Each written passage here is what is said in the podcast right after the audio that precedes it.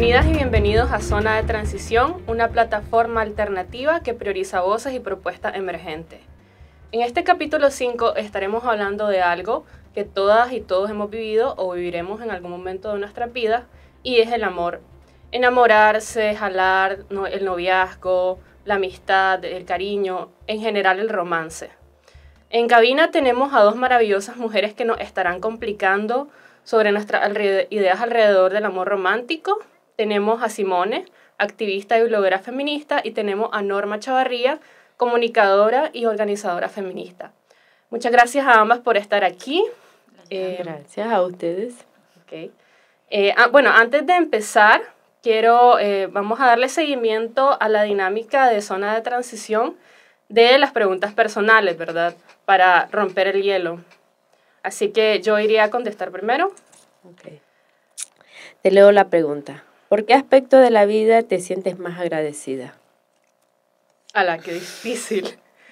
Hay muchos aspectos por los que me siento agradecida, pero creo que si tuviera que escoger uno de los aspectos sería los errores y las dificultades por las que he atravesado. Yo sé que suena súper cliché y de libro de autoayuda bastante, pero la verdad es que la única forma de aprender y de sentirse agradecido con la vida es haber, haberla mordido, pues, y haber estado como sufriendo por algo, haber eh, aprendido una lección. Entonces yo pienso que es, es válido, pues, contestar eso. Eh, esa frase sí, sí. Yo, la verdad es que me he leído un par de libros. Sí, entonces eh, ahora yo voy a sacar una pregunta mm. y ambas me la contestarían. Empezaríamos con Norma. Ok. Entonces, atenta, Norma. Si fueras a morir esta noche sin posibilidad de hablar con nadie, ¿qué lamentarías no haber dicho a alguien? ¿Por qué no se lo has dicho hasta ahora? Uh. Sí. te quiero. Lamentaría no decirlo. Te quiero. Eh, ¿Y por qué lo lamentaría? Porque no aprendemos a decirle a las personas que amamos te quiero, a dar un abrazo, hay una edad donde nos cortan esos sentimientos en la familia, a expresarlo, a, decirlo. Entonces me dolería eso, no poder decirle a la persona te quiero y, y darle un abrazo. Sí, es súper, súper válido. Eh, ¿Te la repito o...? No, está, clara la pregunta, pero yo creo que desde hace un tiempo para acá eh, trato como de hacerlo todos los días, cada vez que puedo. Lo que no me gustaría es irme sin poder ver a esa mm. persona o a esas personas y decírselo una última vez, porque me sentiría un poquito incompleta. Exacto. Entonces, y el problema es que yo quiero un montón de gente ahora. O sea, es decir, eh, hace ¿Cómo vas a unos cuantos años para mí era bien difícil decir te amo, porque me parece que es una palabra que contiene un montón de todo. Entonces, y hay diferentes maneras de amar también. Entonces, pero sí, tengo mucha gente, que no es un montón, pero sí la puedo contar con algunos dedos de las manos, eh, a la que sí me gustaría decirle te amo antes de claro. morirme. Pero creo que el reto más importante, creo que es con una misma, y aquí voy otra vez a sonar motivacional, porque creo que a veces el asunto como de decirte a vos misma también que te amas es una cosa. Sí, es duro. Yo no sé si lo voy a lograr antes de morirme, porque es una cosa que no es como que lo lográs y ya, ya lo hice, check. No es una cosa de todos los días. No. A veces te amas y a veces no, así es. Y con nosotras mismas, no sé si puedo decirlo, eh, somos más crueles sí, que con cualquier otra persona. Total. Agresiva. Entonces, imagínate verte al espejo en la mañana y no caer en el discurso de los medios de comunicación que te tenés que ver algo imperfecto para que en el día vos lo busques como perfeccionar es doloroso. Sí, el tema del amor propio siempre es súper complejo, ¿verdad? Sí. sí. Es un reto. Hasta mal. Yo creo que nos tenemos que tatuar para Te lo juro. Love yourself. El idioma que sea, pero para tenerlo clarito. sí. sí. Bueno, chicas, ahora que ya entramos en ritmo y ya hemos roto el hielo y nos sentimos más cómodas, entonces vamos a comenzar con la discusión de hoy. El tema del capítulo de hoy es desmitificando el amor romántico. Partiendo de aquí, ¿cuál es el mito del amor romántico? ¿Quién comienza? Norma, puedes empezar de que dimos pauta. Em, lo voy a decir desde mi experiencia como mujer campesina, comunicadora y, y, en esta generación de los 30 también, porque en el camino va aprendiendo diferentes formas de, de amar y de amor. El mito más grande que yo he encontrado es que las mujeres estamos hechas y crecemos para alguien más, para la otra persona. Amar cuidar a la otra persona y dependiendo de eso, que me amen. Pero siempre tengo que pagar un gran precio. ¿Por qué? Porque aprendo a sentirme incompleta desde niña. Entonces eso me lleva a buscar a alguien más que me complete. Entonces, em, no soy yo sin nadie más, sin otra persona. No soy una persona completa, no soy una persona que tiene sueños, que tiene deseos. Si no he logrado encontrar a esa persona que me va a dar ese valor. y lo materializamos cuando nos enamoramos.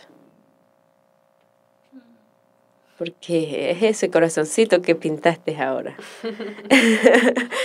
sí, es ese romance que, que nos dice y nos convierte en seres que a partir de que nos enamoramos nos tiene que guiar alguien, nos tiene que enseñar el camino, nos tiene que enseñar a hacer cosas.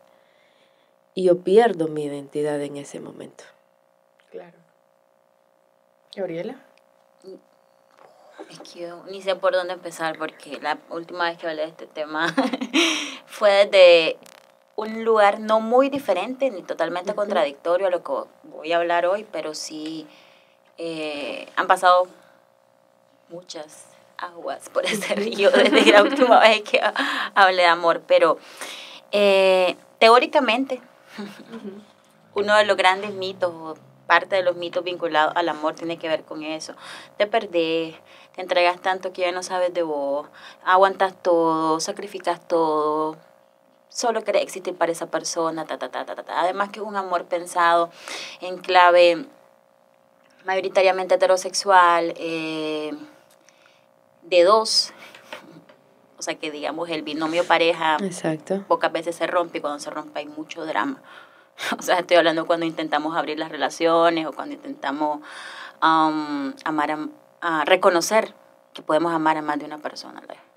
Y estoy hablando del amor precisamente romántico, sexual, erótico, afectivo. Estoy hablando del amor filial, que ahí sí claramente sabemos que podemos amar a nuestro papá y a nuestra mamá, a nuestros hermanos y a nuestros primos. Estoy hablando de cuando nos enlazamos con alguien porque lo deseamos, porque la deseamos, porque queremos cucharear con esa persona, etc. Teóricamente esos son los mitos, pero ¿cómo se hacen carne esos mitos? Es decir, las ganas de fundirse con alguien son reales. Sí. Es decir, cuando nos compartimos sexualmente con alguien, es uno de los momentos más íntimos que puede existir. Incluso, me atrevería a decir, podemos tener momentos de intimidad incluso en el sexo casual, más cortante. Sí. Aquel, aquel, en el que ni siquiera te besas con la persona. Incluso ahí pueden haber segundos de intimidad y segundos de en los que vos sentís que te querés fundir con esa persona. Ahora. Pero ¿qué pasa si te querés fundir con esa persona sin, sin dudar de tu propio ser, sin dudar de... Es que a eso iba. O sea, es que puede ser una cosa de ida y vuelta no te quedas fundido todo el tiempo, eso además es insostenible. Algo comunicativo, no un feedback. Sí, pero es que como toda la dinámica en el universo es de ida y de vuelta, nunca se queda en un solo punto. Entramos y salimos constantemente, es decir, los átomos, por ejemplo, entran y salen, las partículas igual. Nosotros hacemos lo mismo. Lo que pasa es que ahí entra entonces la gran pregunta de por qué nos queremos fundir. Exacto. Yo me quiero fundir porque quiero experimentar eso por esta hora por estos minutos, porque si digo ahora ya estoy siendo demasiado, estoy exigiéndole demasiado a la gente. Pero el punto es que sí existen esa ganas y yo la verdad a esta altura no la satanizo. O sea, yo tener ganas de fundirme con alguien, sí, pero no es lo único que hago en mi vida. Exacto. Claro. Pero no es solo con esa persona que me puedo fundir en este universo. Y tercero, no es lo único que me hace feliz. Sí. Pero para mí lo más importante de los mitos del amor es, ese encasillamiento que hemos hecho socialmente y culturalmente sobre las, las relaciones de lo que vos llamas fundirse, ya sea con un hombre o con una mujer o un trío, lo que sea, siempre y cuando en ese espacio yo pueda tener la libertad de elegir, yo pueda tener la seguridad de que la otra persona no me va a hacer daño, no corro ningún riesgo, puedo compartir amores, pasiones, cuerpo, besos, es importante, lo que sea. Es importante eso que estás diciendo ahorita, porque de hecho ah, entraríamos a la segunda cuestión, eh, que sería plantear entonces cuál es el problema con el amor romántico. Es decir, cuáles son las consecuencias de esta forma de vivir el amor y también cuáles son las causas, pues, y cuál es, eh, cuál es lo, qué es lo problemático del amor romántico. Yo creo que se sufre mucho a veces el amor. Sí. Y no se debería sufrir. El amor, tengo poco a experimentarlo, la verdad. Pero creo que una de las experiencias que vale la pena vivirla. Sí. Vale la alegría. y el gozo. Y el gozo, más que la pena. Y, ojalá que fuera así. Pero um, yo he visto a mucha gente sufrir por amor. La primera persona a la que vi sufrir por amor fue mi mamá. Y yo me dije, yo no voy a vivir eso. Entonces por eso no amé. y yo después me dije, ay no, y que esa no es la salida. o sea, no es como que no amás y entonces así no sufrí. No. Porque igual hay un vacío. Sí. Y, aún se decir, por ejemplo, que quien no ama siente un vacío o que cuando amás ya no tienes un vacío, es que es real, pues. Sí. Es real, no es que la otra persona te está completando, sino que cuando yo amo, me doy cuenta que lo hago más por mí que por la otra persona. Lo que quiero decir es que cuando amás, descubrís cosas que antes no conocías de vos misma. Como cosas que podías sentir. Por ejemplo, ay, yo me di cuenta, amando me di cuenta que me gusta que me cuiden. Solo, solo amando me di cuenta de eso.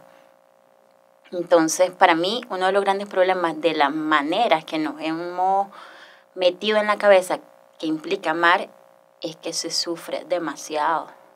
Mi mamá ha sufrido un montón, mis tías han sufrido un montón, pero lo que me pregunto en el fondo es si realmente lo han hecho amando o si lo han hecho por sostener relaciones más por costumbre y por obligación y por sacrificio y que por, realmente amor. Creo que el amor es como la cáscara que envuelve cosas menos bonitas y muchas veces en el caso de las mujeres de mi familia ha sido sacrificio por los hijos, ha sido sí miedo a estar sola, porque estar sola también es bien cabrón, es decir, estar sola con una misma implica enfrentarse a una misma todos los días. Llenar el espacio solo por llenarlo con alguien con quien convivís 24/7, aunque te estorbe, que es lo que le pasa a mi mamá, implica decir, bueno, no quiero estar sola, este más es, es un estorbo, pero pues ahí está, tengo a alguien por lo menos frente a la sociedad tengo a alguien.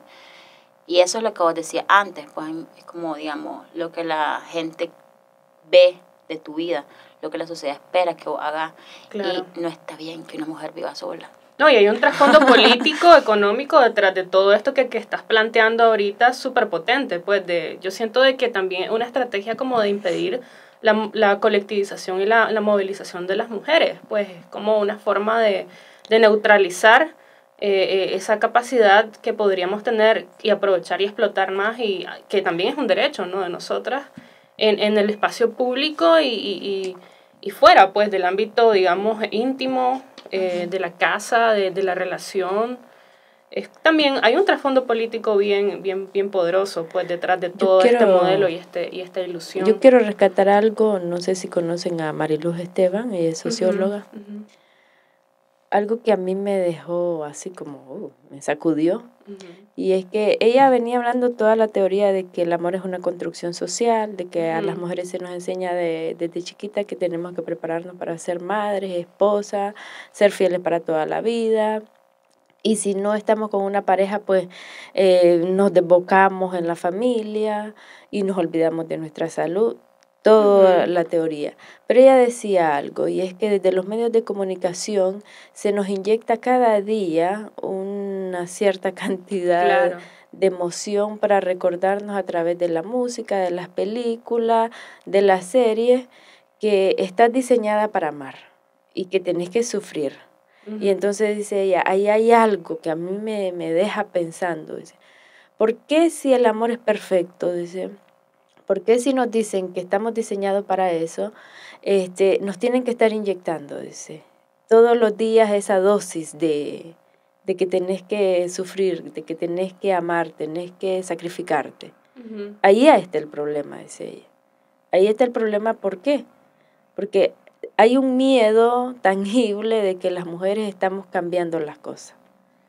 Y entonces dice Marcela Lagarde, por cada peldaño que las mujeres conquistan en cuanto a sus derechos, claro. habrán más resistencias. Y en el tema del amor es donde más resistencias tenemos las mujeres. Por algo pasan los asesinatos pasionales que le llaman, ¿no?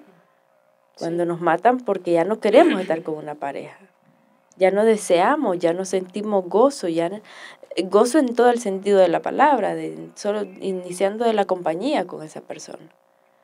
Entonces, para mí el problema no es solo estructural, es, nos toca lo más fondo de nuestra intimidad las mujeres. ¿Qué papel juegan entonces los celos en esta estructura? del amor romántico. Ya estabas mencionando algo alrededor, ¿no? De, Mira, dos extremos.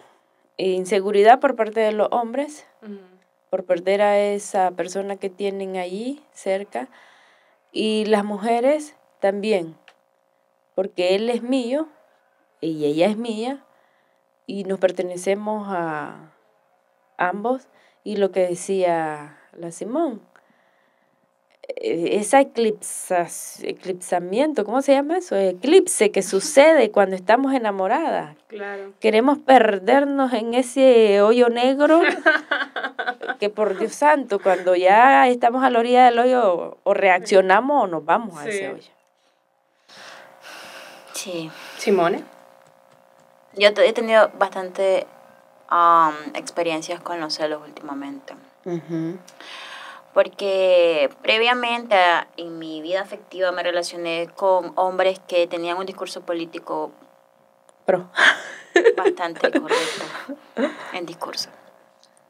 Sobre pues que no eran celosos y que no, porque es que el discurso también puede ser práctico y cotidiano, pero era un discurso hacia afuera. Entonces era más performance que práctica. El punto es que eh, yo por mucho tiempo creí que sí era posible, o que yo ya había experimentado estar con personas que no necesitaban tener ese tipo de control. Sin embargo, lo que me di cuenta cuando terminé esas relaciones fue que no era que no hubieran sentido celos, sino que se había manifestado de otra forma ese control. Una de mis exparejas, cuando una noche yo le dije, bueno, que sí, que, que sí, estaba convencida que ya no quería estar en la relación, me dijo, yo no entiendo por qué me estoy yendo. Y yo, ah. yo ya he tenido esta plática varias veces en los últimos días. Yo creo que ha quedado claro, le digo. Y me dice, pero no entiendo si yo siempre, y pongan atención, si yo siempre te dejé hacer lo que vos quisiste. Wow. Ay, qué fuerte. Lo podríamos Hacia considerar afuera, se podría considerar como un hombre profeminista. Ajá, voy a usar las categorías que están de moda. Entonces, y yo le dije, o sea, que yo todo este tiempo tuve tu permiso sin darme cuenta. Qué fuerte. Y entonces, y él no me dijo nada y después yo le dije, no, lo único que quiero pues es como estar conmigo misma, pues ya no necesito esta relación. De repente la discusión se tornó un poco más intensa y él empujó y cerró con fuerza la puerta de la cocina, así. Y entonces yo dije, mira, no me siento cómoda que vos durmas aquí ahora.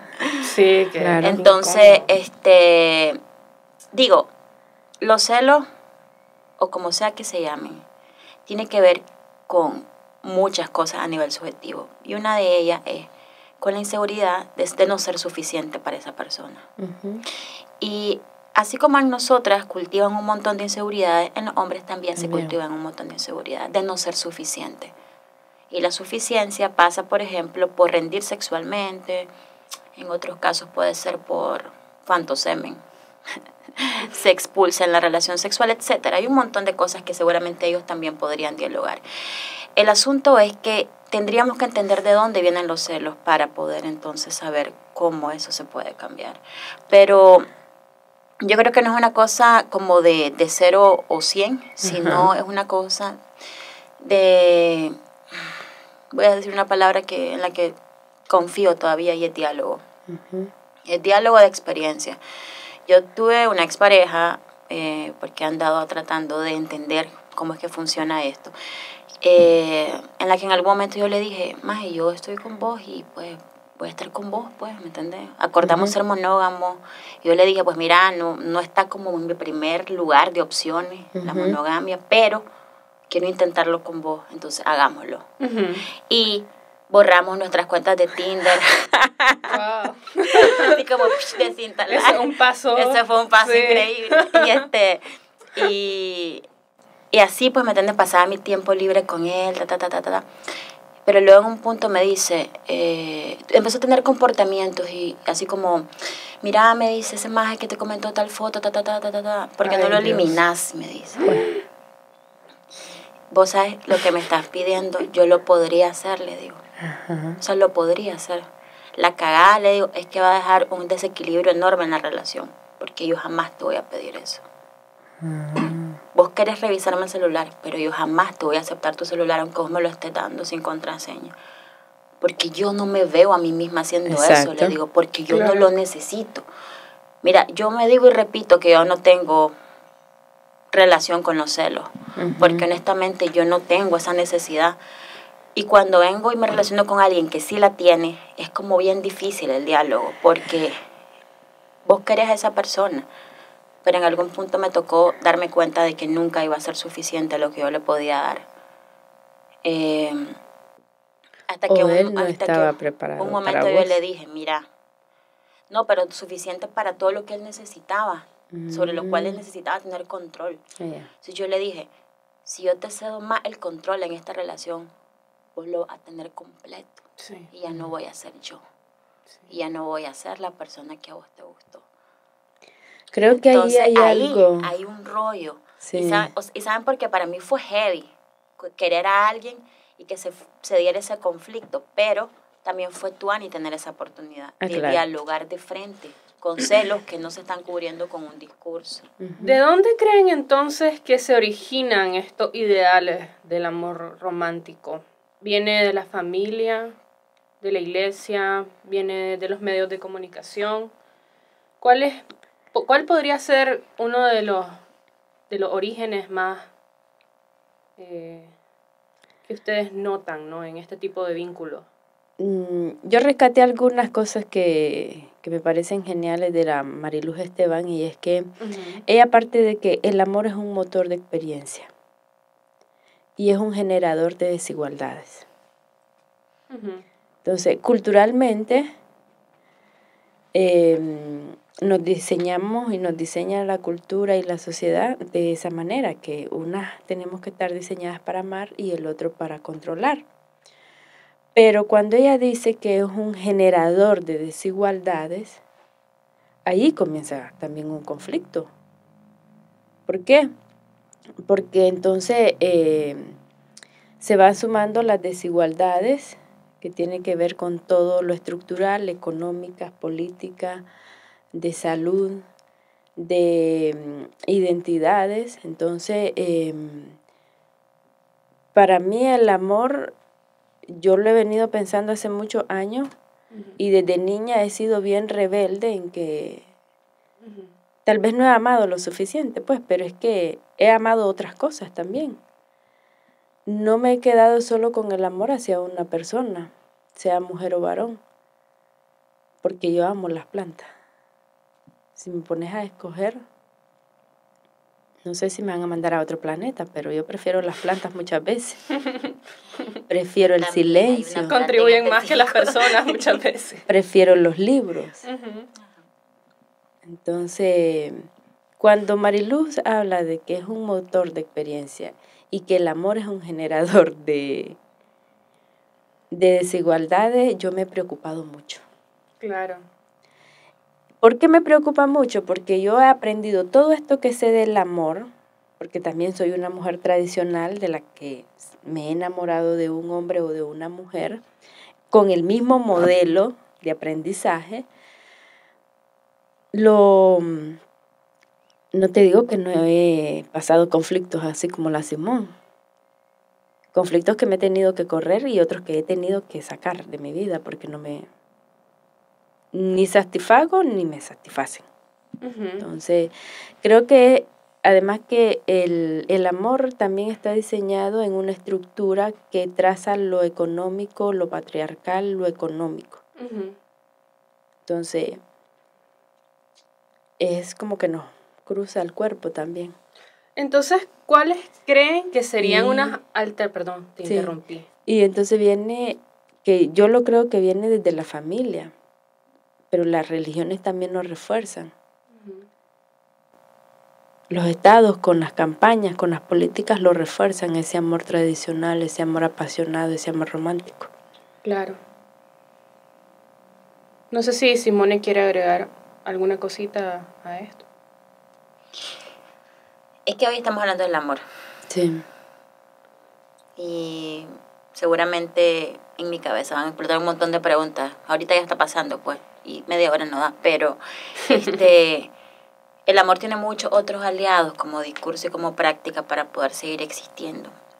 Y hoy por hoy, uno de los que más tengo claro, porque estoy en la entraña del, sistema capitalista, porque estoy trabajando en un call center, es el capitalismo puro y duro.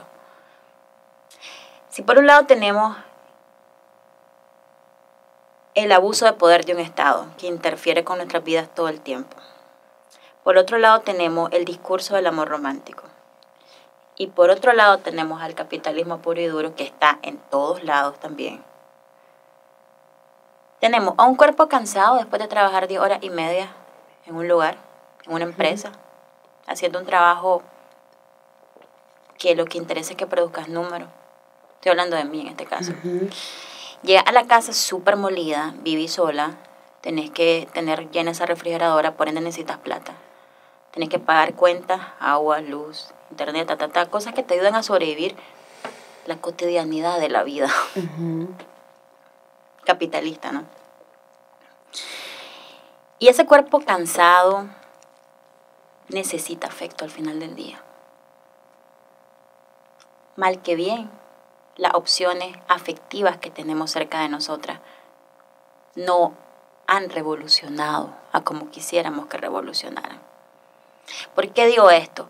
Porque teóricamente hemos desarrollado muchos cuestionamientos sobre el amor, pero en la práctica el cómo la gente resuelve la vida y las necesidades afectivas no pasan por la teoría, no pueden pasar por la teoría, porque la práctica no va al mismo ritmo que la teoría, nunca lo ha hecho y no lo va a hacer.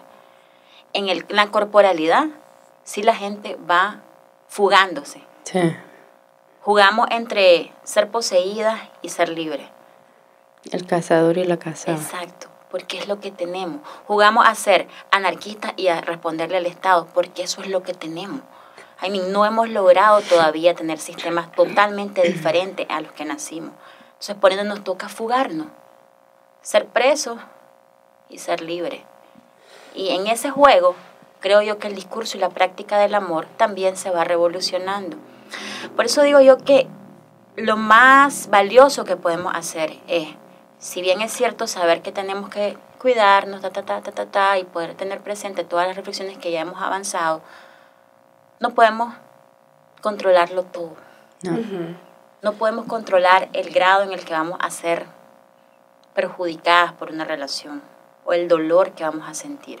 No lo podemos controlar. Sí podemos tomar medidas si vos querés, pero la vida no se controla. Y sobre todo cuando uno quiere experimentar las cosas, a veces simplemente te toca dejarte llevar. Y luego, sí, ya sea con tus propios recursos o con apoyo de otras compañeras, salir de eso. Pero la vida ocurre todos los días y el amor ocurre todos los días y el desamor también. Quien no haya extrañado a alguien que realmente quiere ver, que me diga y levante la mano. Y que, si, y que si eso es amor romántico, es ser dependiente, etcétera, bueno, hablemoslo. Hablemoslo a ver cómo se traduce en cada vida. Pero extrañar a alguien, llorar porque tal vez sabes que la relación se va a terminar y ya no tiene a dónde sacársele más jugo.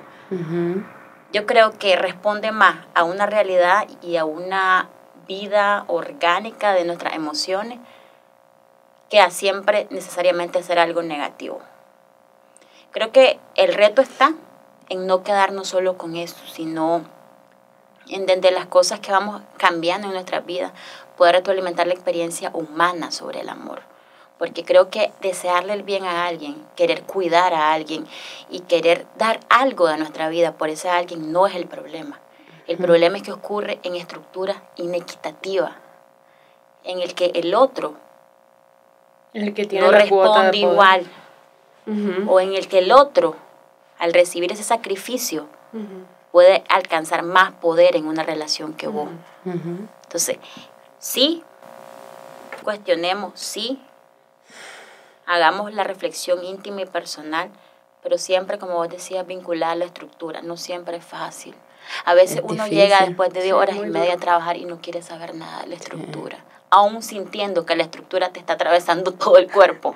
Pero yo comenzar, digo, todos los días digo yo, yo me prostituyo con el capitalismo. Yo lo tengo Pero yo creo que es importante eso de reconocer que vivimos en este sistema y que este sistema no tiene fregada. Por todos a todo y a todas. Nos tiene eh, fregada. Bueno, voy a hacer la última pregunta breve de, este, de esta discusión tan interesante. ¿Cuál creen ustedes que sería una alternativa o una forma más sana de llevar las relaciones, alejándonos no un poco de todo lo que ya hemos hablado, ¿no? de alrededor del mito, ¿no? del amor romántico, los celos, el poder, la inequidad, eh, todas estas cuestiones tóxicas alrededor del amor. Entonces, eh, una manera más sana de, llevar los vínculos y las relaciones y los afectos, eh, si me pueden responder un poquito breve también porque ya nos estamos acabando, ya está, se está acabando el tiempo, entonces eh, primero Norma. para, mí, para mí es importante, como decía la Simón, hablar. Pero también es muy importante ser honesta conmigo misma. He tenido experiencia y yo siempre he dicho que me gusta acumular experiencia. Entonces, y en ese acumular de experiencia me ha ido bien y me ha ido mal, medio, tuane, de todo. Pero no me arrepiento de haber vivido eso. Yo siento que me ha ayudado, como decías al principio, todas las equivocaciones que he cometido me han ayudado a crecer y ser lo que soy ahora. Y me siento orgullosa de eso. Entonces, pero apuesto por el diálogo, por la honestidad y por siempre estar alertas no como el aquello que está focalizado así viendo y la cosa vigilante siempre, no. Pero es cuestionarme, es siempre apostar por democratizar el amor, es siempre apostar por eh, buscarle otro significado, por desaprender esas costumbres que yo he aprendido desde niña y que inconscientemente las puedo estar practicando y puedo estar controlando y puedo estar agrediendo. Entonces también es verme diario al espejo, aunque a veces uno no le gusta verse al espejo a diario, pues, pero porque amaneces inflamada o chiriza o lo que sea, pues, pero, pero es cuestionarme a mí misma y partir de ahí. Simone. Eh, a, mí, a mí me parece siempre importante el diálogo y de hecho sería tú tener como esta conversación con hombres también, porque claro. este no creo que sea como eso que, ay, los cerebros masculino y femenino funcionan diferente. No, no, por ahí. Simplemente porque, eh, al menos en mi caso, yo pues yo, yo usualmente soy bisexual, pero me relaciono mayoritariamente con hombres, afectiva y sexualmente. Por muchas razones, algunas veces no depende totalmente de mí. Quisiera que fuera menos el porcentaje. Pero vos no tenés la culpa. Más 50-50, pero bueno, el punto es que ese diálogo es importante tenerlo Y yo sí creo que es posible hacerlo.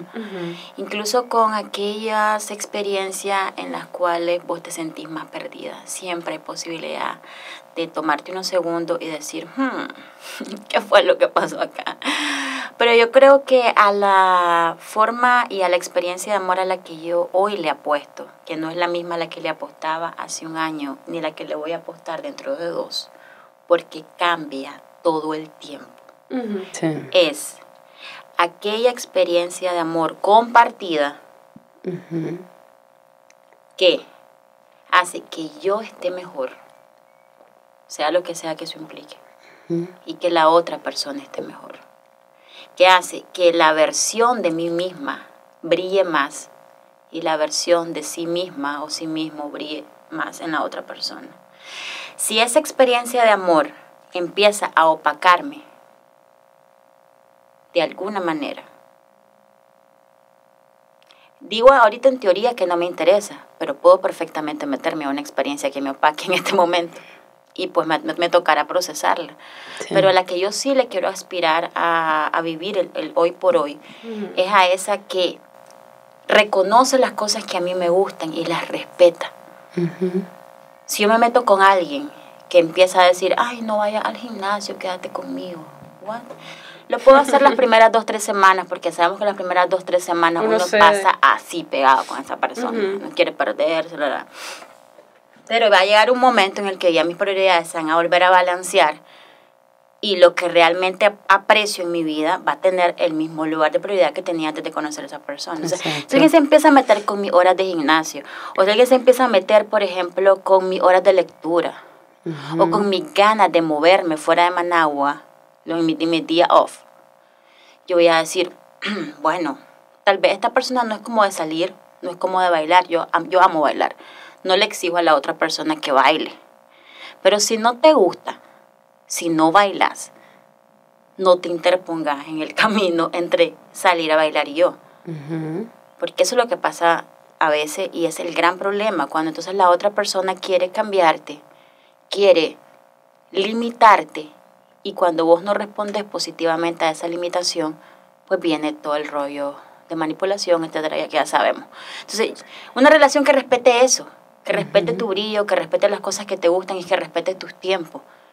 Y que sobre todo quiera compartirse del mejor lugar posible, sabiendo que hay, hay zonas oscuras. Yo me, me deprimo muchas veces también y la persona que te pueda apoyar y acompañar en esos momentos difíciles y no solo en los momentos en que brilla, yo creo que esa también es una experiencia amorosa positiva y que vale la pena tenerla. Esa experiencia no se logra con todo el mundo.